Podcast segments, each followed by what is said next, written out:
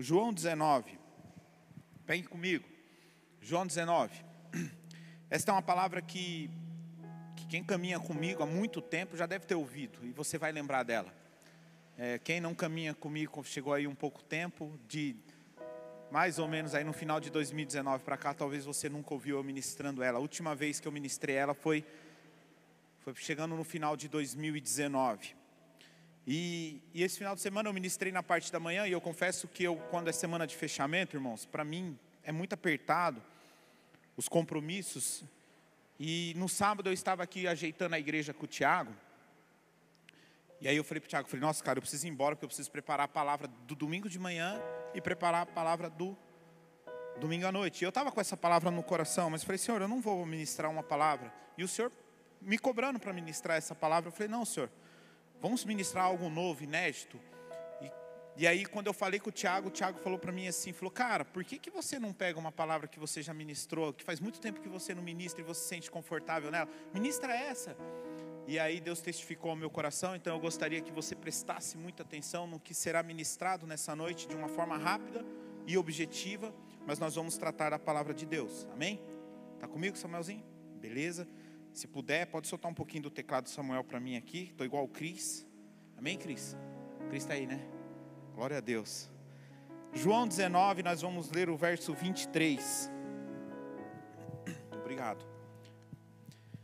A palavra do Senhor nos diz assim: Os soldados, pois, quando crucificaram Jesus, pegaram as roupas dele e dividiram em quatro partes. Uma parte para cada soldado, e pegaram também a túnica a túnica, porém, era sem costura, toda tecida de alto a baixo. Por isso os soldados disseram uns aos outros: Não a rasguemos, mas vamos tirar a sorte para ver com quem fica. Isso aconteceu para que se cumprisse a escritura que diz: Repartiram entre si as minhas roupas, e sobre a minha túnica lançaram sortes. E foi isso que os soldados fizeram. E junto da cruz estavam a mãe de Jesus, a irmã dela, Maria mulher de Coplas, e Maria Madalena. Vendo Jesus e sua mãe, e junto dela o discípulo amado, disse: Mulher, eis aí o seu filho. Depois disse ao discípulo: Eis aí a sua mãe. Desta hora em diante, o discípulo a tomou para a sua casa. Amém. O tema dessa noite é: Quem somos diante da cruz? E esse texto, ele de alguma forma, vai ver que em algum momento ele vai se encaixar com aquilo que você está vivendo, com aquilo que você vive referente ao cristianismo, ao evangelho do Senhor. Tem um cunho profético esta palavra de hoje à noite.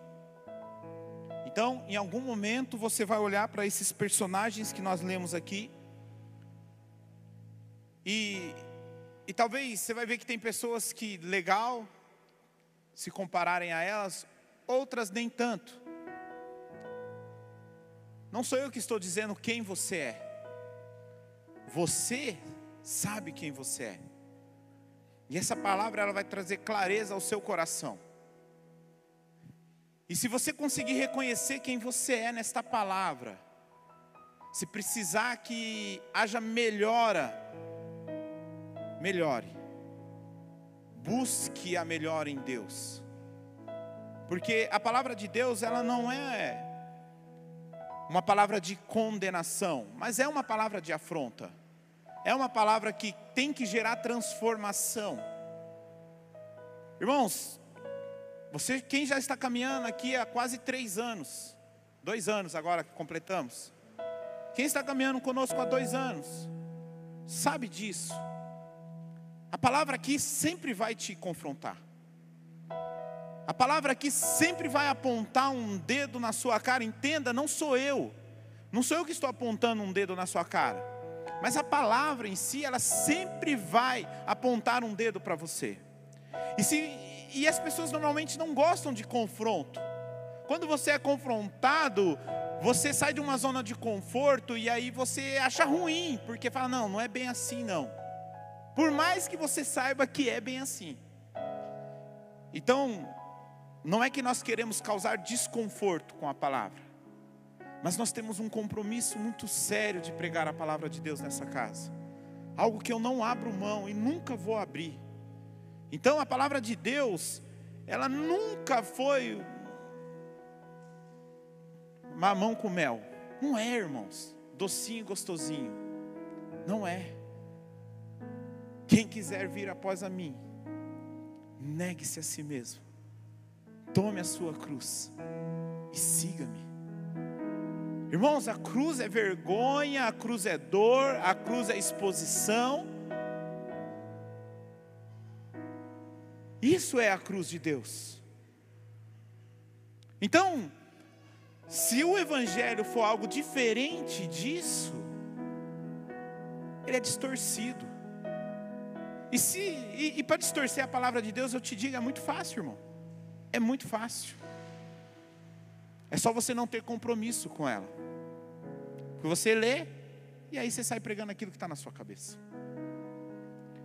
E a pergunta dessa noite é: quem somos diante da cruz? E você vai dizer para você mesmo quem você é até o final dessa mensagem. Não sou eu. Nós lemos aqui que quando Jesus é crucificado, há uma multidão que segue a crucificação de Cristo. Então, os primeiros personagens, assim podemos dizer, desta mensagem da noite, é a multidão. A multidão que é consumidora. A multidão que está atrás de Jesus porque Jesus cura, porque Jesus liberta. É a multidão que vai atrás de milagres. É a multidão que sabe que se ele ficar até tarde, ele vai prover o pão. Ele vai multiplicar o pão. Então veja, é uma multidão consumidora. Uma multidão consumidora na parte espiritual e também na parte que podemos dizer do nosso dia a dia. E essa multidão, ela segue a Jesus, enquanto Jesus pode promover algo para ela. E muita gente vem para a igreja por aquilo que Jesus pode promover a você. Pessoas estão vindo na igreja atrás de cura. Pessoas estão vindo na igreja atrás de libertação, atrás de milagres, atrás de uma porta de emprego. E o que te move? É o que ele pode fazer ou quem ele é. Por que você está aqui?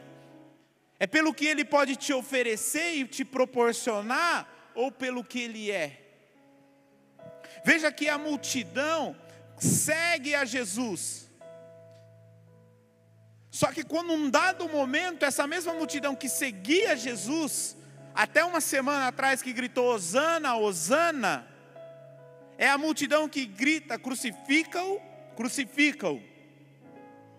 E quando Jesus vai à cruz, já não há multidão.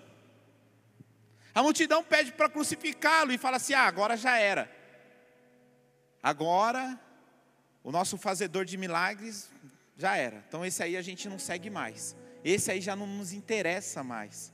Ele não pode proporcionar nada mais para mim. Então, não quero mais. A multidão desaparece, por quê? Porque acaba os benefícios. Como eu disse, em João 19:6, aqueles que acusavam Jesus começam a inflamar a multidão, dizendo: crucifica-o, e a multidão se deixa ser inflamada, que em João 19, no verso 14 ao 16, é a multidão que começa a dizer e pedir: crucifique a Jesus. Então, note, não há uma multidão no momento da crucificação de Cristo, porque Cristo na cruz já não opera mais milagres. Cristo na cruz já não liberta, Cristo na cruz já não abre porta de emprego, já não cura filho, não cura servo. Então, não me serve mais. Porque eu estou aqui pelo que Ele pode me fazer. E o dia que eu enxergar, ou entender que Ele não vai fazer, eu me afasto. Irmãos, nesse momento, neste horário, Quantas milhares de pessoas não estão reunidas em templos? Milhares. Mas como eu gostaria de ter uma estatística para saber quantas estão ali pelo que Jesus é. Irmãos, desculpa, mas a grande maioria está ali pelo que ele pode fazer. E Jesus, mesmo sabendo que a multidão iria o abandoná-lo, mesmo assim ele atende. Ele atende. Havia um segundo grupo de pessoas, que eram os soldados. Os soldados estavam completamente indiferentes do que estava acontecendo. Jesus sendo crucificado. E os caras estavam preocupados assim: vamos repartir a roupa dele? Mas não rasga, não. Vamos jogar um dado aqui, vamos ver com quem vai ficar. Para alguém vai ficar essas roupas aqui. Quem são os soldados dentro da igreja? São os indiferentes. A igreja está cheia de indiferença, irmãos. Não importa o quanto a cruz represente, não importa uma palavra como esta, não há mudança. Eu sou indiferente a qualquer coisa que é pregada, que é ministrada. Eu estou ali porque é uma obrigação. Os soldados só estavam ali porque eles tinham a obrigação de crucificar os condenados. Muitas pessoas estão vindo dentro da igreja indiferente com aquilo que acontece aqui dentro da igreja, mas estão aqui por obrigação.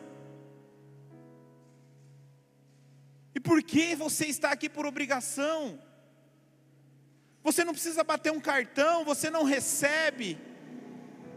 Fica na sua casa, assiste o São Paulo, assiste o Faustão, assiste o Fantástico, o Gugu, o Gugu não tem mais. O Gugu já era.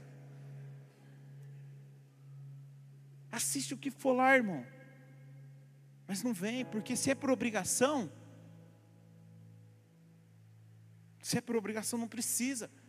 Soldados indiferentes. Ah, tem que ir lá, vamos lá crucificar ele, vai. Aí chega lá, a preocupação não é com o que está acontecendo na cruz. Vamos ver com quem vai ficar a roupa. Pessoas entram na igreja completamente indiferentes. Estão mais preocupadas com a mensagem que está chegando no celular. Estão mais preocupadas com o resultado do jogo que está passando. Estão mais preocupadas com o comentário que fizeram na sua foto daquela que você acabou de postar no culto. Usa o nome de Deus para se promover.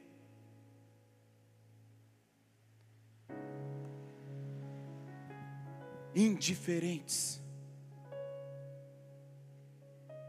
Pessoas servem nessa igreja com indiferença.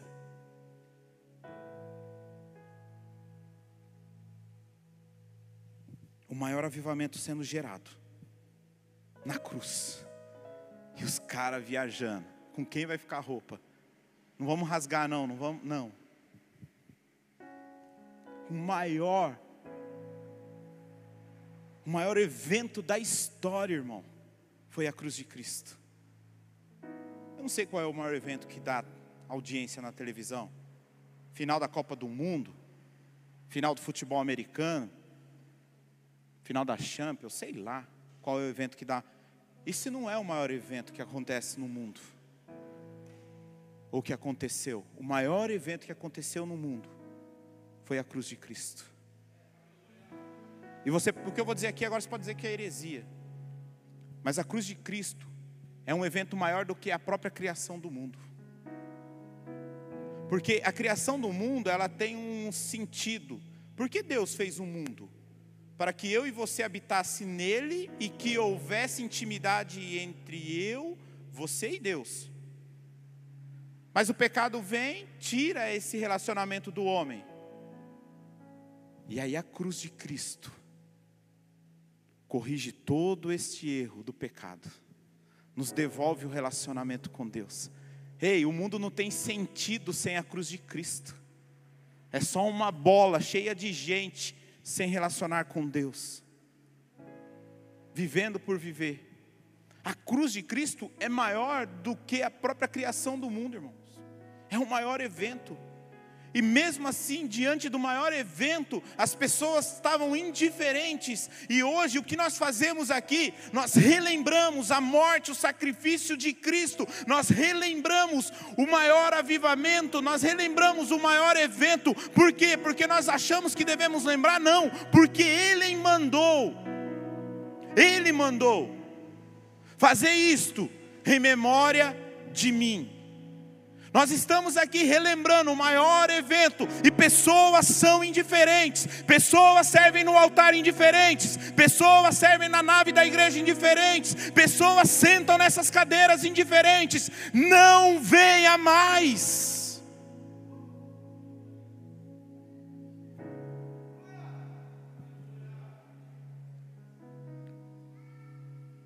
Quem mais estava na cruz?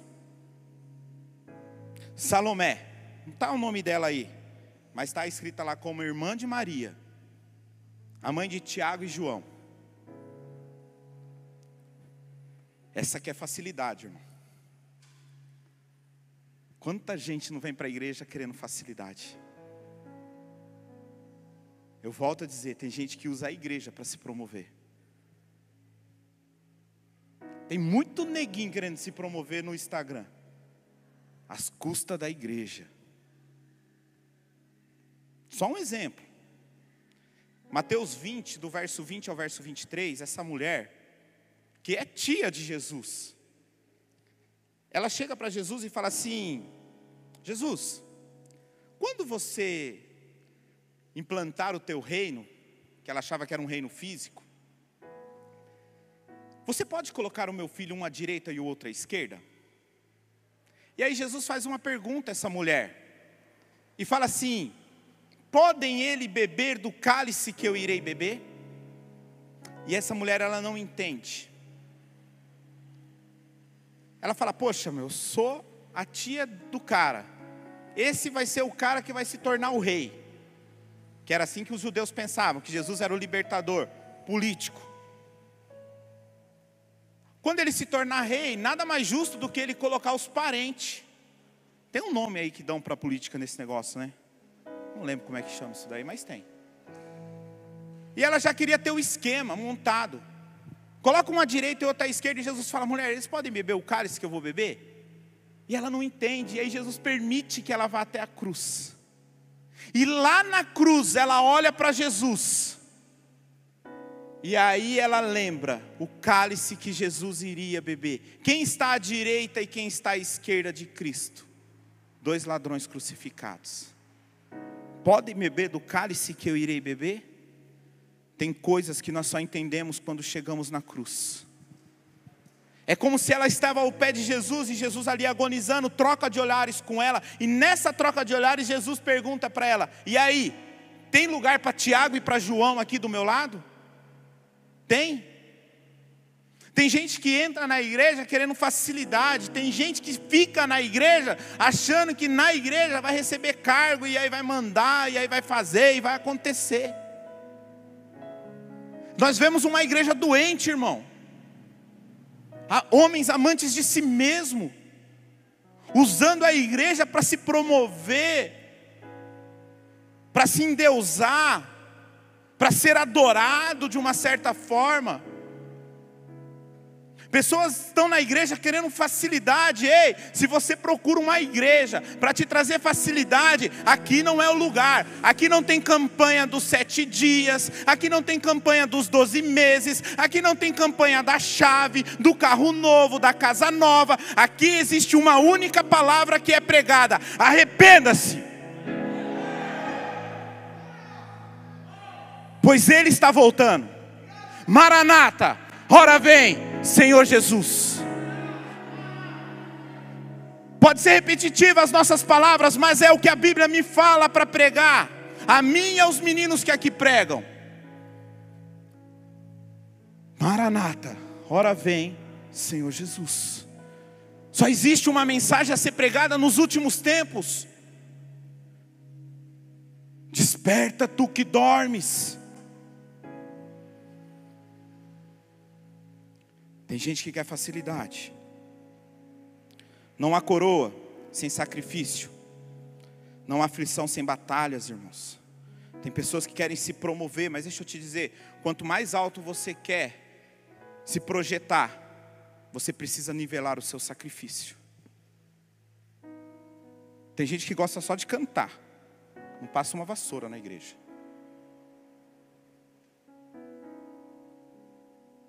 Tem gente que gosta do microfone, mas não vem um dia arrumar as cadeiras da igreja.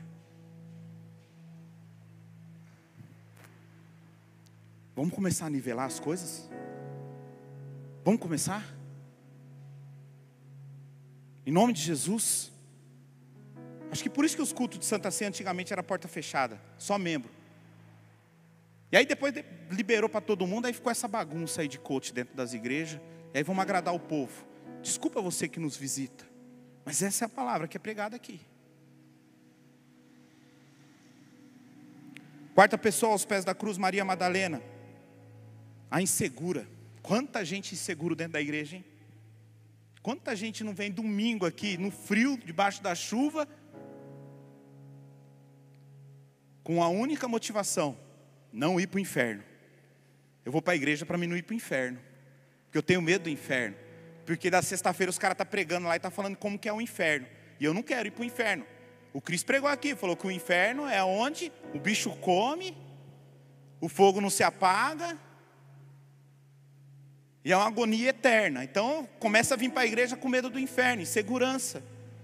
Em Lucas 8,2 diz que Jesus expulsa sete demônios de Maria Madalena e ela começa a caminhar junto com Jesus.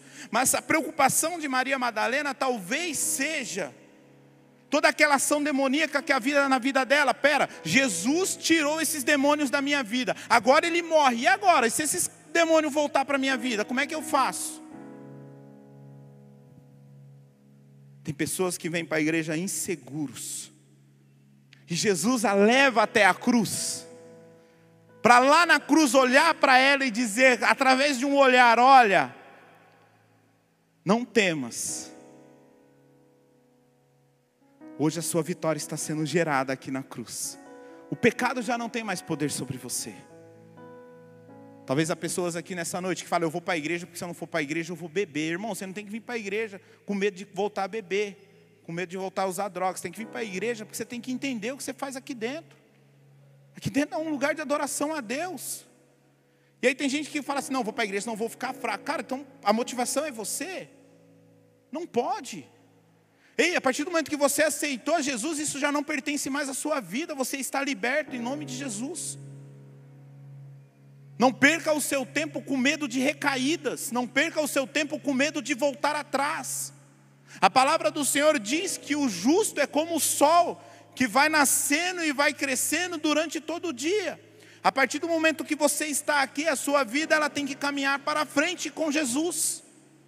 Isso daqui não pode ser um momento de terapia para você não voltar a pecar de novo. Culto não é terapia. Culto é um lugar de adoração a Deus. E nós precisamos entender isso. Quanta gente vem para a igreja com medo de inferno. E a igreja não é para isso, irmãos. Havia mais uma pessoa aos pés da cruz de Jesus. Maria, a mãe de Jesus, a fiel. Não temos Maria como nossa intercessora.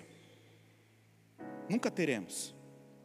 Em João 14,6 diz que Jesus, Jesus dizendo: Eu sou o caminho, a verdade e a vida, e ninguém, entenda bem, ninguém vai ao Pai senão por mim. Eu venho de uma família católica e quando eu me tornei evangélico, assim podemos dizer, eu fiquei muito inseguro com essa questão de Maria. Eu falava, cara, parece que eu estou traindo Maria, né? Ou rezava o terço, eu ia para Aparecida. E quando eu comecei a caminhar, eu falei, cara, parece que eu estou traindo Maria, cara. E aí depois você vai entendendo vai conhecendo a Bíblia e isso vai, você vai se libertando. Volto a dizer, não temos Maria como nossa intercessora, temos Maria como uma grande mulher. Assim como há outros grandes, outras grandes mulheres na Bíblia, outros grandes homens na Bíblia. E aí eu fiquei meio assim, cara, e uma vez Deus falou comigo assim, é, na verdade eu até falando com um amigo meu, que é muito católico. E ele falou: Diogão, eu gosto muito de vocês, cara. Os evangélicos são muito legais, mas vocês têm um problema, cara. Vocês não gostam de Maria. Eu falei: Imagina, a gente gosta de Maria sim. Ah, não, mas vocês não, não tratam ela como ela deve ser tratada. Eu falei: É, realmente, da forma que você pensa, não. Nós tratamos ela com a honra que ela tem de uma grande mulher, mas não como uma pessoa intercessora. Imagina, cara, ela é a mãe. E a mãe está do lado do pai. E aí, se você fala com a mãe, a mãe troca uma ideia com o pai. E aí, o pai vai te atender. Falei, é, cara, é. Então, então deixa eu entender essa logística. Você fala com Maria, aí Maria fala com Deus, aí Deus te atende. Atende. Tá bom. Deixa eu te fazer uma pergunta. A palavra do Senhor nos diz que a onipresença é um atributo único e exclusivo de Deus. Certo? Certo. Então, se você está me dizendo, ninguém, além da trindade, tem a onipresença, certo? Certo, tá bom. Então, se eu for no seu quarto agora e orar para Maria, pedir para ela me interceder, e tiver um cara lá em Portugal, orando para Maria também, quem ela está escutando? Eu ou outro cara? Porque se ela não é onipresente, meu irmão, isso é um atributo único e exclusivo de Deus, Maria só pode escutar uma pessoa a cada vez. Me responde. Enfim, não estou aqui para falar mal de Maria, mas nós precisamos entender isso. Então não se sinta você que talvez tenha o mesmo sentimento que eu tinha. Não, respeite Maria, porque a Maria foi uma serva fiel. Maria foi tão fiel, tão fiel, que o Senhor Jesus colocou uma glória sobre ela, que as pessoas até confundem com Deus. Tamanha foi a glória colocada sobre Maria. Mas algo que não pode ser tirada dela, ela é a mãe de Jesus.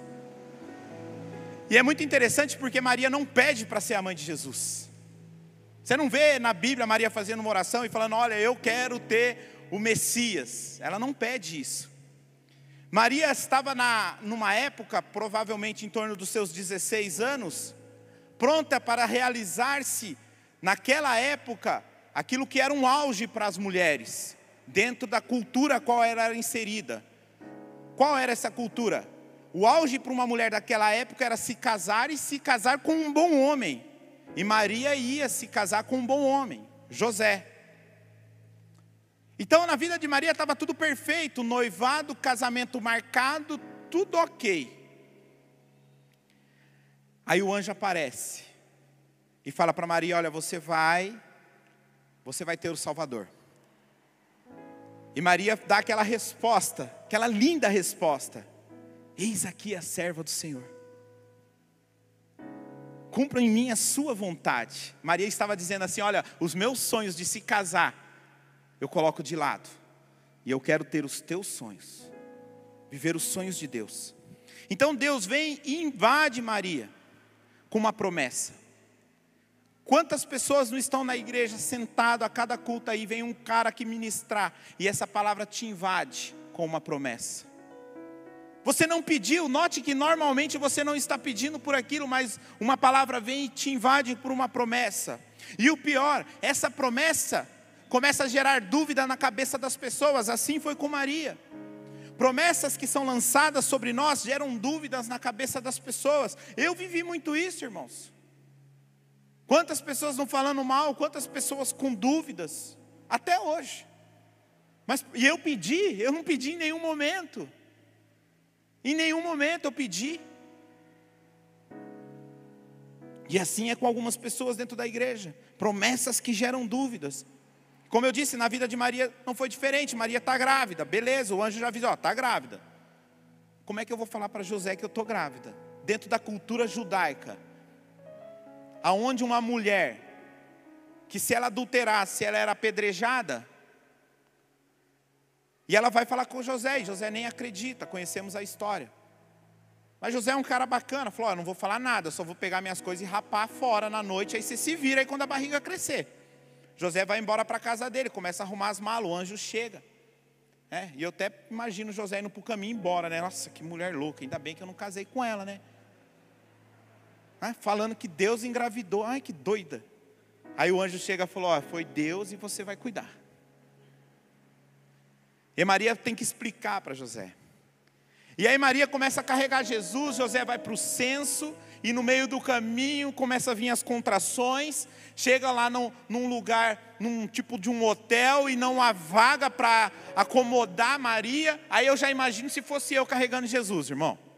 Eu já ia olhar para Deus e falar: estou carregando o Salvador e nem um quartinho você me arruma. Porque a gente é assim, irmãos.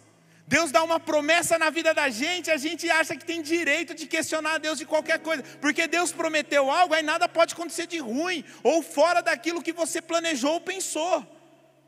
Deus te dá um ministério para tocar, aí no outro dia você perde o emprego. Aí você quer. Aí, tá vendo? O que, que tem a ver? Né? Tem nada a ver. Eu vejo muita gente aí achando que tem o um rei na barriga, porque Deus porque tem uma promessa, ou porque tem um chamado. E Maria literalmente tinha um rei na barriga. Mas em nenhum momento ela questionou isso. Vai para a manjedoura, ó, não tem aqui, mas tem um lugar, um curralzinho ali onde está os boi.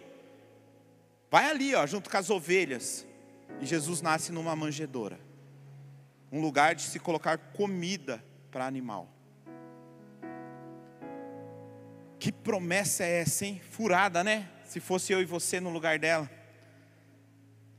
O menino começa a crescer. Herodes fala o, negócio, fala o seguinte: ó, criança abaixo de dois anos mata tudo. Aí o anjo aparece e fala: agora pega o que você tem e vai para o Egito. Meus irmãos, não dava para carregar muita coisa. Eu imagino aquela carrocinha colocando o que é essencial e largando tudo para trás. Que promessa é essa? E ela pega e ela vai. Chega lá no Egito, ela começa a se estabelecer, o anjo aparece de novo e fala: Ó, Herodes morreu, volta para Jerusalém. Larga tudo de novo e vem. Leva uma, uma vida humilde. Eu imagino Maria quando ela recebe a notícia de que Jesus está sendo chicoteado, interrogado. Eu imagino a cabeça dela. Ou quando chega a notícia de dizer assim: olha, Jesus vai ser crucificado. Irmãos, se tem, a gente assiste aquele jornal lá, o cara matou, aprontou, fez tudo, e a mãe está lá chorando na, na cadeia, pelo filho. O cara não vale nada. Aos meus olhos, é lógico. Tranqueira só, mas a mãe está chorando. Agora imagina Maria sabendo quem era Jesus. Imagina a dor de uma mãe ver Jesus apanhando. Quem assistiu aquele filme Paixão de Cristo deve ter uma noção do que ela passou. Dela olhar para o seu filho e sabendo que ele não devia nada, porque ela conviveu com Jesus, ela sabia quem era Jesus. Com certeza não passava na cabeça dela qual era o plano que Deus tinha com a cruz. Mas em nenhum momento nós vemos Maria murmurar. Há muitas pessoas que estão dentro da igreja, caminhando há anos, receberam uma promessa da parte de Deus. Essa promessa te gerou um monte de dúvida na cabeça de pessoas, está te custando algumas coisas. Você tem que viver uma vida que não é uma vida que você pensa que uma pessoa que tem promessa deve viver, porque nós estamos vindo de um evangelho aí atrás, que quem tem promessa não morre. Um evangelho errado, materialista e tem muita gente que está ali, ó, como Maria, vivendo, sofrendo, aguardando a sua promessa se cumprir, e fiel, sem murmurar, sem reclamar. Deus faz uma promessa a Maria, e note, ele se cala. O anjo não aparece mais para Maria. Maria se mantém firme até o final ser fiel até a morte, e dar-te-ei a coroa da vida eterna. Tem pessoas que têm promessa, e o Senhor está te dizendo essa noite: ser fiel até a morte, que a sua recompensa não é aqui, a sua recompensa não será aqui. Tem pessoas na igreja como a multidão, querem apenas os benefícios, outras como soldados indiferentes, outras como a mãe de Tiago e João, que querem facilidade, acham que o evangelho é facilidade, outras como Maria Madalena, como eu disse, tem uma história lá meu Jesus amado. Mas deixa eu te dizer, se você tem uma história difícil, ou se você tem uma história, né, pesada lá para trás, a palavra do Senhor para você essa noite, você precisa reconhecer que você alcançou misericórdia. Vá e não peques mais. Um grande testemunho, irmão, isso não é sinal de salvação, não, viu? A palavra do Senhor é vá e não peques mais. Tem outras como Maria. Deus te vê, você não murmura, sofre calada, e Deus sabe das suas dores. E a palavra do Senhor para você nessa noite é: eu vou recompensar a sua dor. Eu vou recompensar essa promessa que eu coloquei. Chegamos ao último, João. Podemos chamá-lo de o representante de Cristo. Ele é o único discípulo a seguir Jesus até a cruz. E ele é o mais novo de idade. Historiadores, teólogos discutem muito sobre a idade de João neste momento da cruz. Eles tiram uma base mais ou menos de quando foi escrito o Apocalipse. Aproximadamente quase 100 anos João tinha. Então eles começam a fazer algumas contas. E João, naquela época, deveria ter não muito mais do que 17 anos, 18 anos. Alguns até acham que ele seguiu até a cruz porque ele ainda não tinha nem idade para ser julgado. Por isso que ele foi mas eu não acredito nisso. João segue Cristo até a cruz, o discípulo mais novo. E aqui, irmãos, há uma verdade sobre, sobre, que nós, sobre a qual nós devemos caminhar da palavra de Deus. Somos uma igreja conhecida como uma igreja de jovens. A grande maioria aqui é jovens. Então não usa isso de desculpa. Ah, eu sou jovem e aí eu, né? Quando eu ficar mais velho, aí eu vou ficar bem, aí eu vou ficar mais. Não, irmãos. João foi o discípulo mais novo, um jovem, e ele seguiu Jesus até a cruz. Então, para de colocar desculpa na sua idade, achando que isso dá legalismo para você pecar, que não dá. Não me convence. Há uma troca de lugares. Veja, Jesus diz Jesus não diz para aqueles que são os consumidores, os indiferentes. Jesus não fala com os facilitadores. Jesus não fala com Maria Madalena, porque um grande livramento não é base para um ministério. Jesus não fala nem ao menos para sua mãe. Mas Jesus fala para aquele que se expõe junto com ele, João. E a pergunta é: estamos dispostos a seguir Jesus até a cruz? Pedro recuou, os demais fugiram. Judas se matou. Seguir até Jesus até a cruz é se expor junto com Ele. E quando você se expõe com Cristo na cruz, quando você segue Jesus até a cruz, aí Jesus te dá a possibilidade de assumir o lugar dele, de representá-lo. Olha o que Jesus fala. João, tá vendo essa mulher aí? Agora ela é sua mãe, cuida dela. Sabe o que Jesus está falando? Assume o meu lugar na terra, porque eu estou assumindo o seu lugar aqui na cruz.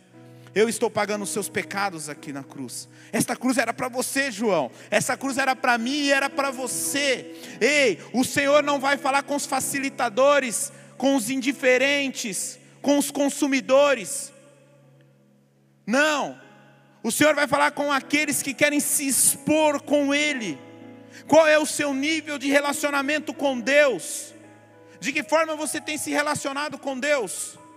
Quando nós olhamos a Bíblia, nós vemos vários níveis de relacionamento. Volto a citar aqui o exemplo da multidão. Ei, irmão, a multidão tinha um relacionamento com Cristo. Eles iam junto com Jesus num monte de lugar. Viúva de Naim, tá uma multidão. Tá aquela a mulher do fluxo de sangue, há uma multidão. Bartimeu, tem uma multidão. Multiplicação de pão, tem uma multidão. A multidão caminha. E Jesus vai operando milagres. Jesus vai ressuscitando mortos. Jesus vai libertando. Mas note que Jesus não se empolga com a multidão. Porque Jesus sabe aonde está o coração da multidão. O coração está em benefícios. Então há um nível de relacionamento aqui. De interesse. Depois Jesus separou 500 pessoas, em 1 Coríntios 15, 6 conta, que viram Jesus ressurreto subindo. Há um terceiro nível de relacionamento que foram 120 pessoas que em Atos 2 experimentaram Pentecostes. Há um nível de relacionamento mais profundo que são aqueles que em Lucas 10 fala que ele separou 70 para expulsar demônios e curar enfermos. A um nível de relacionamento ainda um pouquinho mais profundo, quando ele separa doze em Marcos 3, que são os apóstolos que caminham com ele. Desses apóstolos, ele vai um pouquinho mais a fundo e ele separa três: Pedro, Tiago e João. E esses caras viram Jesus no monte da transfiguração. Mateus 17. Mas há um nível mais profundo ainda de João, o discípulo amado aquele escolhido por Jesus para, ser o seu representante. Nota que Jesus não se comoveu com o discurso de Pedro, com a idade de alguns, com a sabedoria de outros, não. Jesus escolheu aquele que estava com o coração disposto a representá-lo. Ei, não importa de onde você veio, não importa quem é a sua família, não importa na onde você mora, não importa a sua história, o que o Senhor está falando essa noite é como está o seu coração coração. Você pode pregar bem, você pode ter um bom discurso, você pode falar palavras lindas para o Senhor, você pode ter uma boa faculdade, isso não move Deus. O que move Deus é a disponibilidade do teu coração. Como o seu coração está disponível? Cara, o João é tão íntimo, mano, tão íntimo de Deus, que Jesus está ali e fala assim: olha, um vai me trair. Aí os caras, sou eu, mestre? Sou eu, sou eu? Começa aquela monte de pergunta. Aí Pedro tem uma ideia. Vou fazer o seguinte, vamos perguntar para João. Olha para você ver o nível de intimidade. Quem é você diante da cruz? Qual grupo de pessoas você faz parte? É a multidão que vem todo domingo para a igreja, louva, pede milagres, até recebe milagres. Ou você é o discípulo amado? Que quer conhecer Jesus e quer escutar as batidas do coração dele. Quem já fez essa oração dentro da igreja? Senhor, eu estou aqui neste culto e a única coisa que eu quero é ouvir as batidas do seu coração, é me deitar no teu colo, Senhor, é sentir o teu cheiro, é sentir o teu carinho, o teu amor. Mas os nossos pedidos são tão banais, Quero carro, quero casa. Dá um namorado. Cara, tem gente que vem pro culto para pedir namorado, cara. Aí quando ganha, rapa, fora. Não vem mais. Qual a sua motivação? Convido o louvor para subir. Os irmãos, se puderem, fiquem de pé, vamos orar.